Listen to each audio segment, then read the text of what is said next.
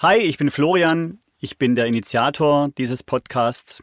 Ich bin vor einiger Zeit bei Stealth vorbeigelaufen, um an einem Infoabend teilzunehmen und fand das alles so interessant, das Behind the Scenes, dass ich mich entschlossen habe, einen unregelmäßigen Podcast darüber zu machen. In diesem Sinne, los geht's. Inside Stealth.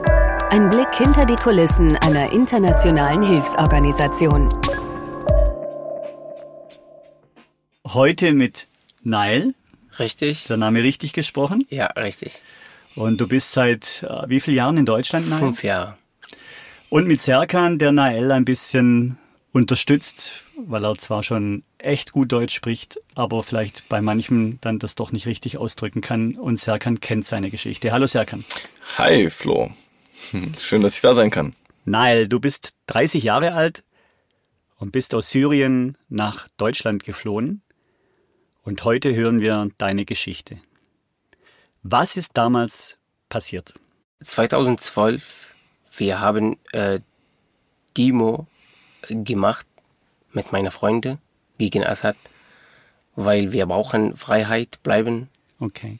Also bei den ersten Demos ging es tatsächlich nur darum, endlich seine Meinung sagen zu dürfen. Also es ging nicht um irgendwie einen Sturz des Regimes oder oder sonst irgendwas. Es ging tatsächlich nur darum, endlich mal äh, die Freiheit genießen zu dürfen, um das zu sagen, was man denkt. Und was ist dann passiert? Dann äh, wir gehen auf die Straße mit äh, vielen Leuten. Wir machen äh, Demo, Demonstration. Und äh, die Militär kommt in unsere Stadt, in Jabrod, in der Nähe von Damaskus. Und äh, jemand hat mit äh, Militär angerufen und er hat gesagt, gibt es hier Leute, sie brauchen, sie wollen jetzt äh, die Motion machen. Wenn du willst, kannst du hier kommen. Und die Militär kommt in unser Hause. Mhm, okay, also ich, ich fast, ich wiederhole es nochmal einfach fürs Verständnis. Ja. Das heißt also, eigentlich hat euch jemand beim Militär eure Namen verraten.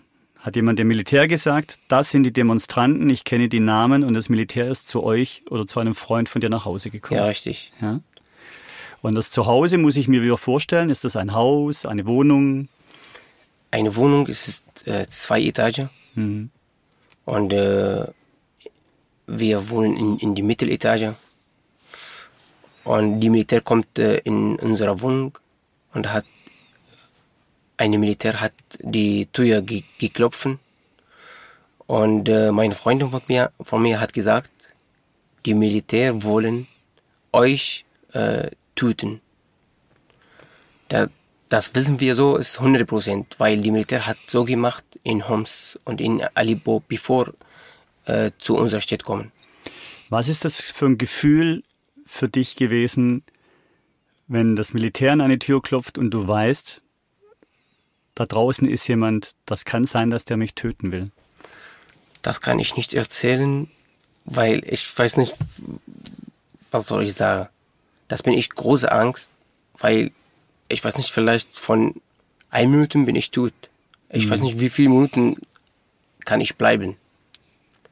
Was Ja. macht man in der Situation? Fängt man an zu weinen oder fängt man an zu handeln? Ich, ich kann nicht denken, weil ich weiß nicht, was soll, ich- was soll ich machen, was soll ich tun. Das, das kann ich nicht denken. Und aber äh, ein Freund von mir, er, er heißt äh, Mustafa. Er ist äh, 23 Jahre alt. Und er hat gesagt, äh, ich öffne die Tür, bevor die Militär äh, ich Tuten machen, dann kannst du äh, rausgehen. das habe ich nicht verstanden. Also das war, äh, es war so, dass der, dass der gute Freund von ihm, dieser 23-jährige Mustafa, ähm, also es war ja diese Situation, okay, wenn sie jetzt hier vor der Tür stehen, dann werden sie ohne zu fragen uns alle erschießen, so wie sie es in den Städten vorher gemacht haben, so wie sie äh, die Städte äh, Stadt für Stadt eingenommen haben. Also man kannte diese diese Vorgehensweise. Man klopft und fängt an zu schießen. Ähm, nachdem die Tür nicht aufgeht, bricht man eben ein, steckt die Tür ein und fängt an zu schießen. Und dieser Freund von ihm ist tatsächlich aufgestanden und hat zu der Gruppe gesagt, hey Leute, ähm, ich gehe jetzt an die Tür, stell mich ihnen in den Weg, dadurch gewinnt ihr vielleicht ein paar Sekunden und dann könnt ihr versuchen äh, wegzurennen. Also der Typ ist in dieser Sekunde hat er sich wirklich entschlossen, für seine Freunde sein Leben zu opfern. Hast du beim Demonstrieren schon vorher gewusst, was die Konsequenz sein kann? Nee, Das hast du nicht gewusst. nee. Ich weiß nicht, ob die Militär hat mir geschossen und so. Aber das, das hast du doch gewusst, oder? Du hast gewusst, wenn du demonstrieren gehst, Ja. dann kann sein, dass du stirbst deswegen. Dass du eine Konsequenz Ja, bekommst. ja. Das kann stehen. ja. Also die Konsequenz hat er wahrscheinlich nicht verstanden. Ja, ja. Also du hast gewusst, wenn ich demonstrieren gehe, kann es sein, dass ich sterbe. Ja, natürlich. Bei uns ist so, ja. Und du bist trotzdem demonstrieren gegangen? Ja, es ist keine andere Möglichkeit. Wir brauchen Freiheit und wir müssen Leute bezahlen oder, oder Blut bezahlen wegen die Demonstration. Wir können nicht äh, Freiheit geben, ohne Leute sterben oder so. Also der, der Preis für die Freiheit äh, wird mit Blut bezahlt, will er damit sagen. Ja. Gut, was ist passiert an der Türe? Mein anderer Kollege Mustafa hat die Tür geöffnet und die Militär hat gekommen und er hat eine Waffen und äh, er hat die Waffen Richtung sein Herz und äh, er hat gesagt, was machst du hier?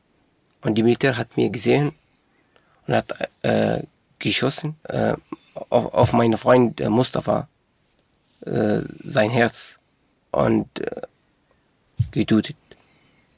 Ich gehe auf der Dach, dann die Militär, er hat mir gesagt, wo ist dein Waffe? Ich habe gesagt, ich habe keine Waffe. Und er hat gesagt, du bist, willst du Assad? Ich habe gesagt, nein. Er hat gefragt, warum? Ich habe gesagt, weil er, er Diktator ist. Und er hat dreimal auf mein rechtes Bein äh, geschossen und äh, auf der Dach äh, äh, Gehalt, Gehalt, Hat dich übers Dach gezogen. ja, und meine Knochen ist rausgehen, äh, äh, raus weg, ja, und danach, Das war eine offene Verletzung. Sein Knochen hat rausgeschaut äh, aus seinem Bein und ähm, so wurde dann übers Dach gezogen. Und es hat die ganze Verletzung noch wesentlich schlimmer gemacht und wurde dann ähm, von diesem Dach runtergeworfen. ja, sechs, sechs, sechs Meter herunter. muss mal dazu sagen, ähm, es, es klingt eigentlich für jemanden aus Deutschland unglaublich und das ist die Realität. A. Und B gibt es darüber sogar ein Video auf YouTube von der syrischen Armee gepostet, soweit ich weiß. Also ich habe es selbst gesehen, die sich damit brüsten mit diesem Video und damit ähm, quasi angeben oder Macht demonstrieren. Ja, also von dem her ist diese Sache belegt. Ähm, was ist danach passiert? er, äh, einer, er, er, er äh, hat mein Bein geschossen und die andere hat ein äh, Video gedruckt, Hm. weil nachher er sagt, guck mal, was habe ich gemacht, bin ich stark und so. Hm. Ja. Und die äh, andere Freund, Mohammed, er, er steht auch in der Nähe und der äh, Militär hat zu Mohammed gegangen und die zwei äh, Beine geschossen. Und danach er, er nimmt mich und äh, wirf, äh, warfen, Wirft. wirft vom Dach herunter sechs, sechs Meter äh, tief und danach, ich weiß nicht, was ist los. Dann nach fünf Tagen aufgestanden, ich kann nicht sehen und ich weiß nicht, wo bin ich und ich kann nicht auch laufen. Äh, Ich weiß nicht, wie heißt das? Mit äh, Handschellen? Festen Handschellen gefesselt. er hat, er hat mich gefesselt und ein, ein kleiner Lappen auf meinen Augen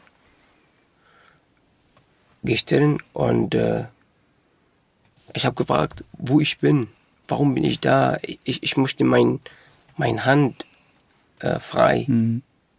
Und äh, die Militär kommt zu mir und hat meine Hand aufgemacht und ich habe die Lappen auf meinen Augen äh, weggemacht und er hat gesagt, nein, das ist hier ist verboten. Ich habe gesagt, wo ich bin, Weil ich habe gedacht, ich bin gegen Assad. Warum bin ich hier? Ich weiß nicht, wo ich bin.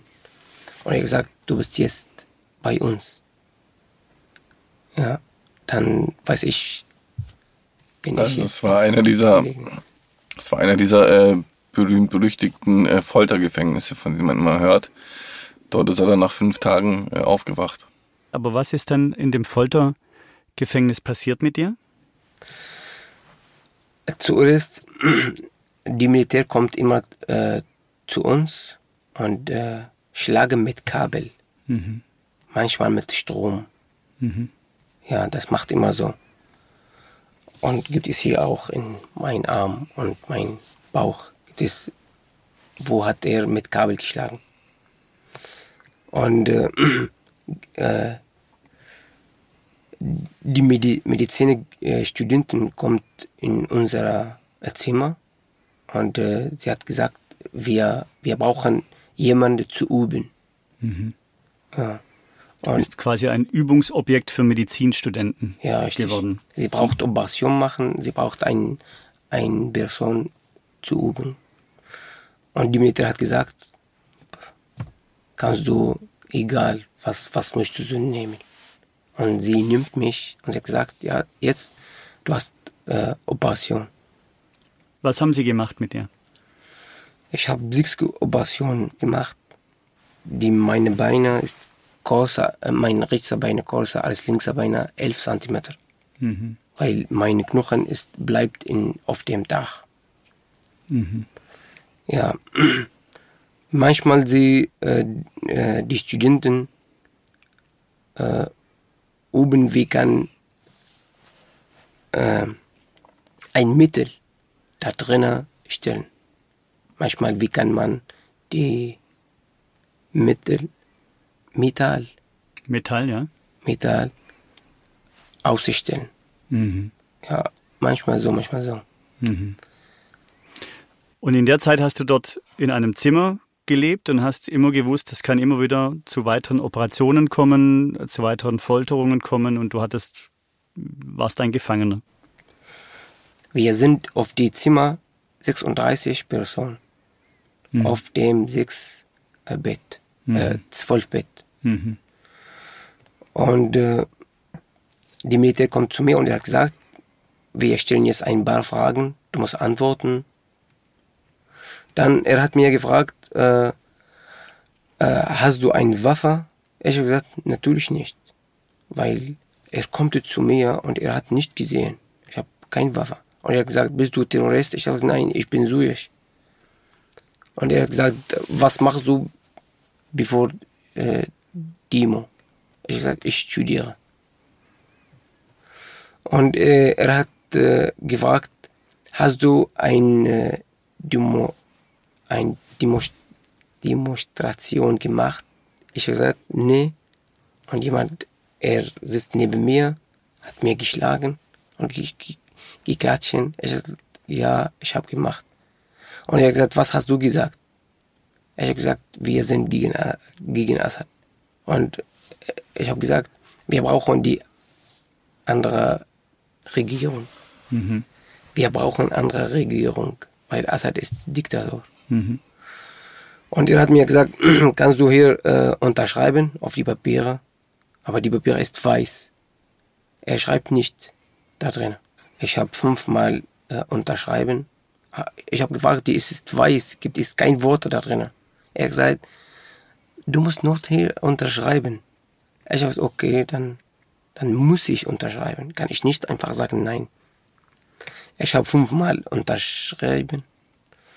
Nach, nach fünf Tagen ungefähr, Militär kommt zu mir und er hat gesagt, äh, du bist tot, du bist äh, Terror, du kommst aus Afghanistan. Ja, er hat mir so gesagt, aber er weiß 100 bin ich Syrisch. Und er hat mir gesagt, du hast 39 Militär getötet. Ich habe gesagt, ich habe nichts gemacht. Er hat gesagt, die Papiere hat so gesagt. Und du hast unterschreiben. Dann du musst sterben. Das heißt, sie haben dich eigentlich gezwungen, etwas, eine komplett andere ähm, Person anzunehmen, damit sie dich verurteilen können. Ja. Und das Problem ist, äh, nach sechs Tagen jemand von meiner Stadt gekommen und er hat gesagt, du bist da? Ich habe gesagt, ja. Er hat gesagt, ich habe gedacht, oder seine Familie hat gesagt, du bist gestorben. Niemand wissen, du bist hier. Mhm. Ich habe gesagt, echt? Er hat gesagt, ja. Und ich habe gefragt, wie wissen die Leute so? Er hat gesagt, die Leute sieht, äh, wenn Militär dich geschossen und auf dem Dach gewarf, geworfen. Okay. Also diese Szene, wie er da lag und wie auf ihn geschossen wurde aus nächster Nähe, er hat man von weitem gesehen, aber man hat eben nicht gesehen, ob er auf die Beine geschossen hat oder eben auf ihn lo- losgeschossen hat. Und so dachte eben seine komplette Familie, seine ganzen Freunde, alle in dieser kleinen Stadt äh, waren sich sicher, dass er, dass er tot ist. Wie ging es weiter, nachdem, äh, nachdem das Militär gesagt hat, du bist ab jetzt ein äh, afghanischer Soldat, der Menschen getötet hat? Was ist dann passiert? Ja, ich, ich, ich habe ich hab gesagt, du weißt, ich bin Sujesch. Er hat gesagt, ja, ich weiß so, aber da steht hier andere auf die äh, Papiere. Ja, und ich habe gesagt, ja, jetzt, was soll ich tun? Er hat gesagt, nein, du musst warten. Ich weiß nicht, wann musst du sterben bist. Und äh, nach dem 15 Tage, die Militär kommt zu mir und er hat, äh, er, er holt mich ab. Ich weiß nicht wo. Ich habe gedacht, jetzt muss ich sterben. Und äh, ich habe mit äh, anderen Leuten gesprochen. Vielleicht ich gehe zu Paradies. Wir treffen uns dort, weil wir sterben jeden Tag zwei oder drei Männer. Also aus diesem Gefängnis sterben jeden Tag, werden zwei, drei einfach mitgenommen und werden umgebracht. Und jetzt ist äh, mein Ziel. Jetzt bin ich dran. Also beziehungsweise du hast gewusst, dass du jetzt sterben musst. Dieses Mal ist 100% muss ich sterben. Weil gibt es andere Möglichkeiten. Und wir, wir gehen jetzt, ich weiß nicht wo, äh, nach einer Stunde ungefähr äh, kommt ein, ein Person von meiner Stadt und er hat gesagt, du bist jetzt Freiheit. Ich höre, was er hat gesagt, aber ich glaube das nicht. Hm. Ich habe gedacht, vielleicht er, er sagt nur äh, zum Spaß. Hm. Ja. Und, und sowieso, ich kann nicht, nicht sehen, weil ich habe so lange nicht äh, dieser Lappen nicht abgemacht. Mhm. Ja, und er hat gesagt, er, er holt mich ab und wir fahren ungefähr eine Stunde, 30 Minuten.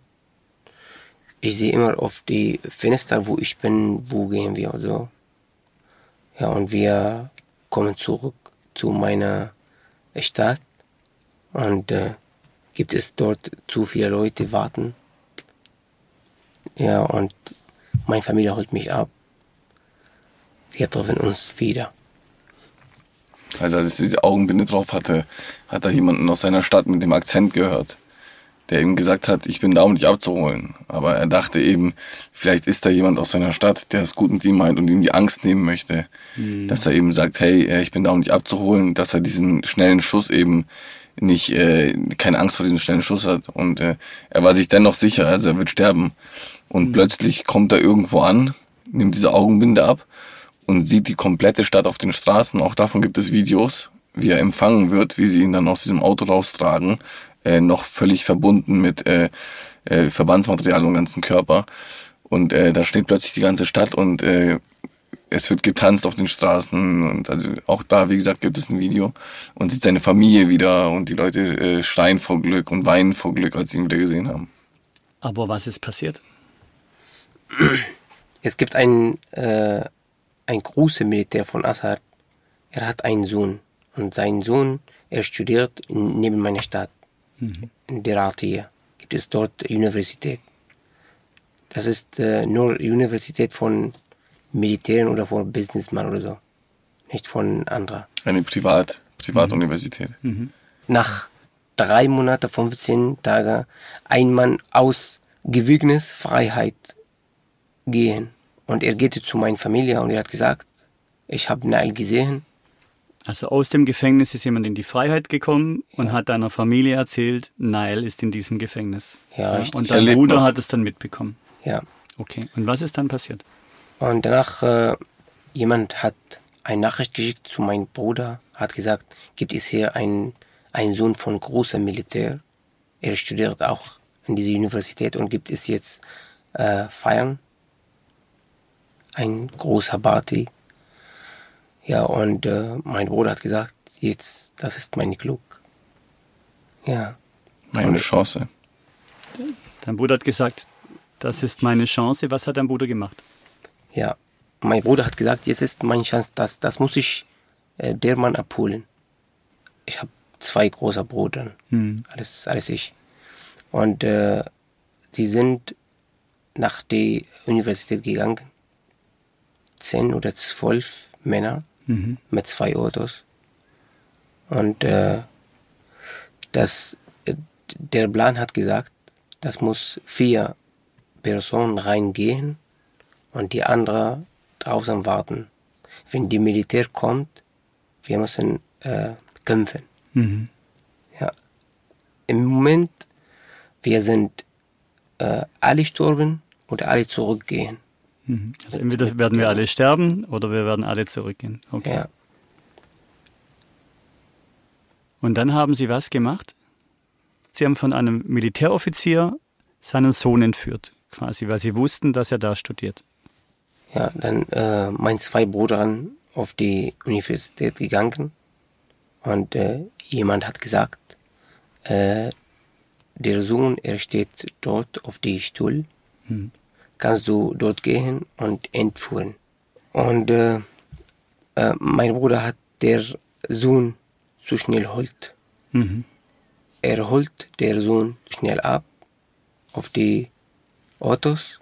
Die Autos wartet äh, draußen und danach in unserer äh, Stadt zurückgehen. Also im Endeffekt hat er den Sohn eines wichtigen Militärs entführt, um ihn gegen dich auszutauschen. Ja, genauso. Und das hat auch funktioniert. Ja, und dann äh, mein Bruder hat mit der äh, Militär angerufen und hat gesagt, dein Sohn bei uns und äh, mein Bruder bei euch. Wenn du willst, dein Sohn, ich wollte mein, mein, mein Bruder.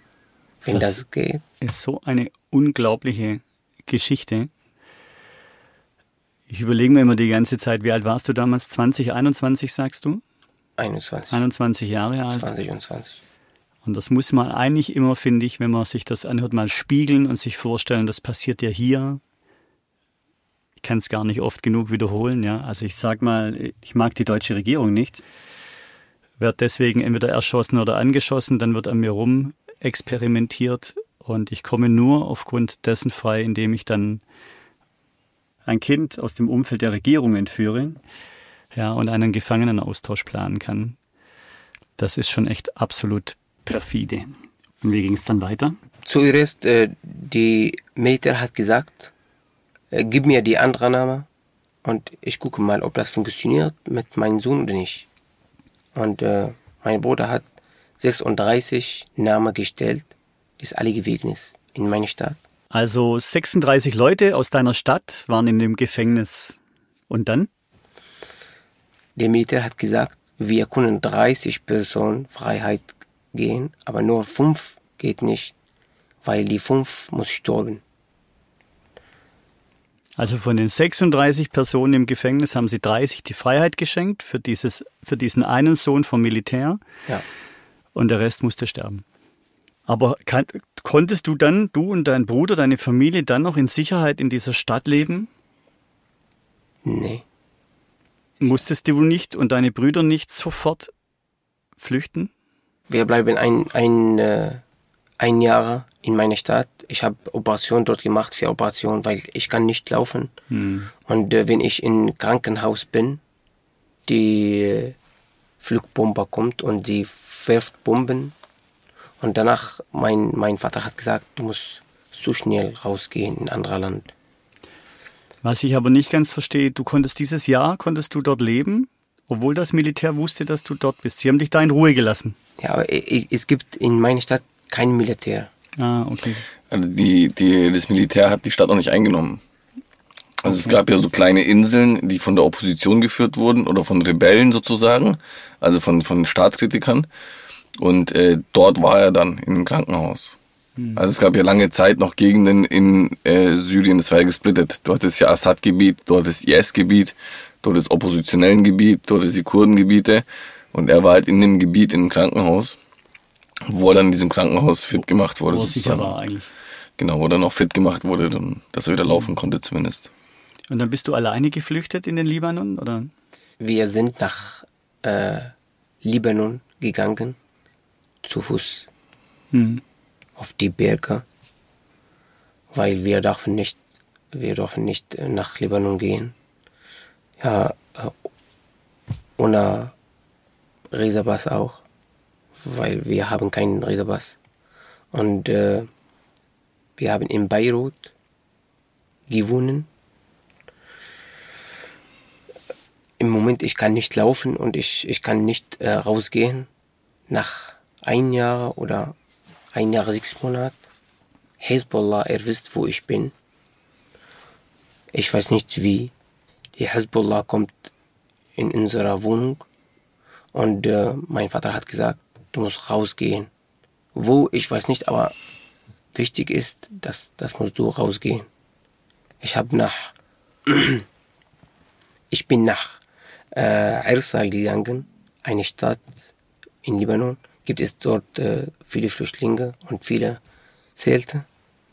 Es gibt dort viele Zelte und ich habe dort äh, gesessen, acht Monate ungefähr, weil Hezbollah, er kommt immer zu unserer Wohnung und nach weg. Und äh, äh, mein Vater hat ein Passport gekauft von mich und von mein, meinem Bruder und wir haben nach, wir, wir, wir sind nach, äh, äh, wir sind in die Türkei geflü geflogen und dort sechs und nicht drei oder zwei Monate gebleiben. Ich habe versucht, wie kann ich Operationen machen, weil ich kann nicht richtig schlafen und so. Und ich habe dort gefragt und die Krankenhaus hat gesagt, du musst äh, 10.000 Lira bezahlen. Lisa. Lehrer.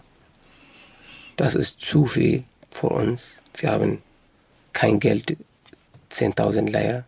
Und äh, ich habe ein bisschen denken, wo soll ich gehen? Und ich habe gehört, kann ich nach Deutschland kommen und die Operation machen. Und so. Danach mit dem Boot nach Griechenland gekommen. Wir, wir sind äh, neun Stunden im Meer bleiben. Hm. Nach neun Stunden, wir sind äh, in Griechenland. Danach, ich laufe von Griechenland bis Serbien, von vielen Serbien bis Makedonien. In Makedonien, ich habe mit äh, Rotkreuz getroffen. Sie holt mich ab und äh, nach Deutschland gekommen. Also in Serbien hat ihn äh, ein Mitarbeiter des Deutschen Roten Kreuzes ähm, mit ihm ins Gespräch gekommen, hat ihm hat seine Geschichte angehört, hat die Verletzungen gesehen und hat dann relativ schnell entschieden, äh, beziehungsweise hat dann einen Eilantrag, einen Asylantrag gestellt, mit dem er dann nach Deutschland gebracht wurde. Wo sind deine Eltern heute? in die Türkei. Mit meiner Frau und einer Tochter. Was machst du heute in Deutschland? Ich arbeite als Klimaanlagertechnik. Okay. Aber gibt es auch was, was du vermisst? Meine Familie natürlich. Das, ich möchte meine Familie immer sehen. Und wenn jetzt in Syrien es ein ganz normales Leben geben würde, ohne Assad, würdest du dann nach Syrien zurückkehren? Ja, natürlich. Das ist meine Stadt. Das muss ich meine Stadt bauen. Also er würde gern beim Wiederaufbau helfen, er würde gerne äh, natürlich in seiner Stadt leben, wo seine Freunde und Bekannte leben, aber ist natürlich nicht möglich. Also wir planen jetzt auch zum Beispiel einen Hilfseinsatz im Libanon mit Stelp und da hat er großes Interesse, aber äh, die Gefahr ist natürlich da, ob er da nicht wieder von der Hisbollah eben äh, klar erwischt wird oder dass sie erfahren, dass er da ist. Also er ist wirklich so engagiert, dass er sagen möchte, er möchte seinen Landsleuten, äh, die im Libanon in diesen Flüchtlingslagern sitzen, helfen. Er möchte äh, nach Griechenland in die Camps und helfen. Ähm, also er möchte da einiges zurückgeben. Wenn das möglich ist. Hm. Ja, Neil, also ich oder auch wir, wir wünschen dir natürlich alles Gute und vielen Dank, dass du so offen und ehrlich warst zu uns. Und ich hoffe, dass jeder etwas aus dieser Geschichte zieht. In diesem Sinne, mach's gut. Danke sehr. Das war Inside Stelp. Ein Blick hinter die Kulissen einer internationalen Hilfsorganisation.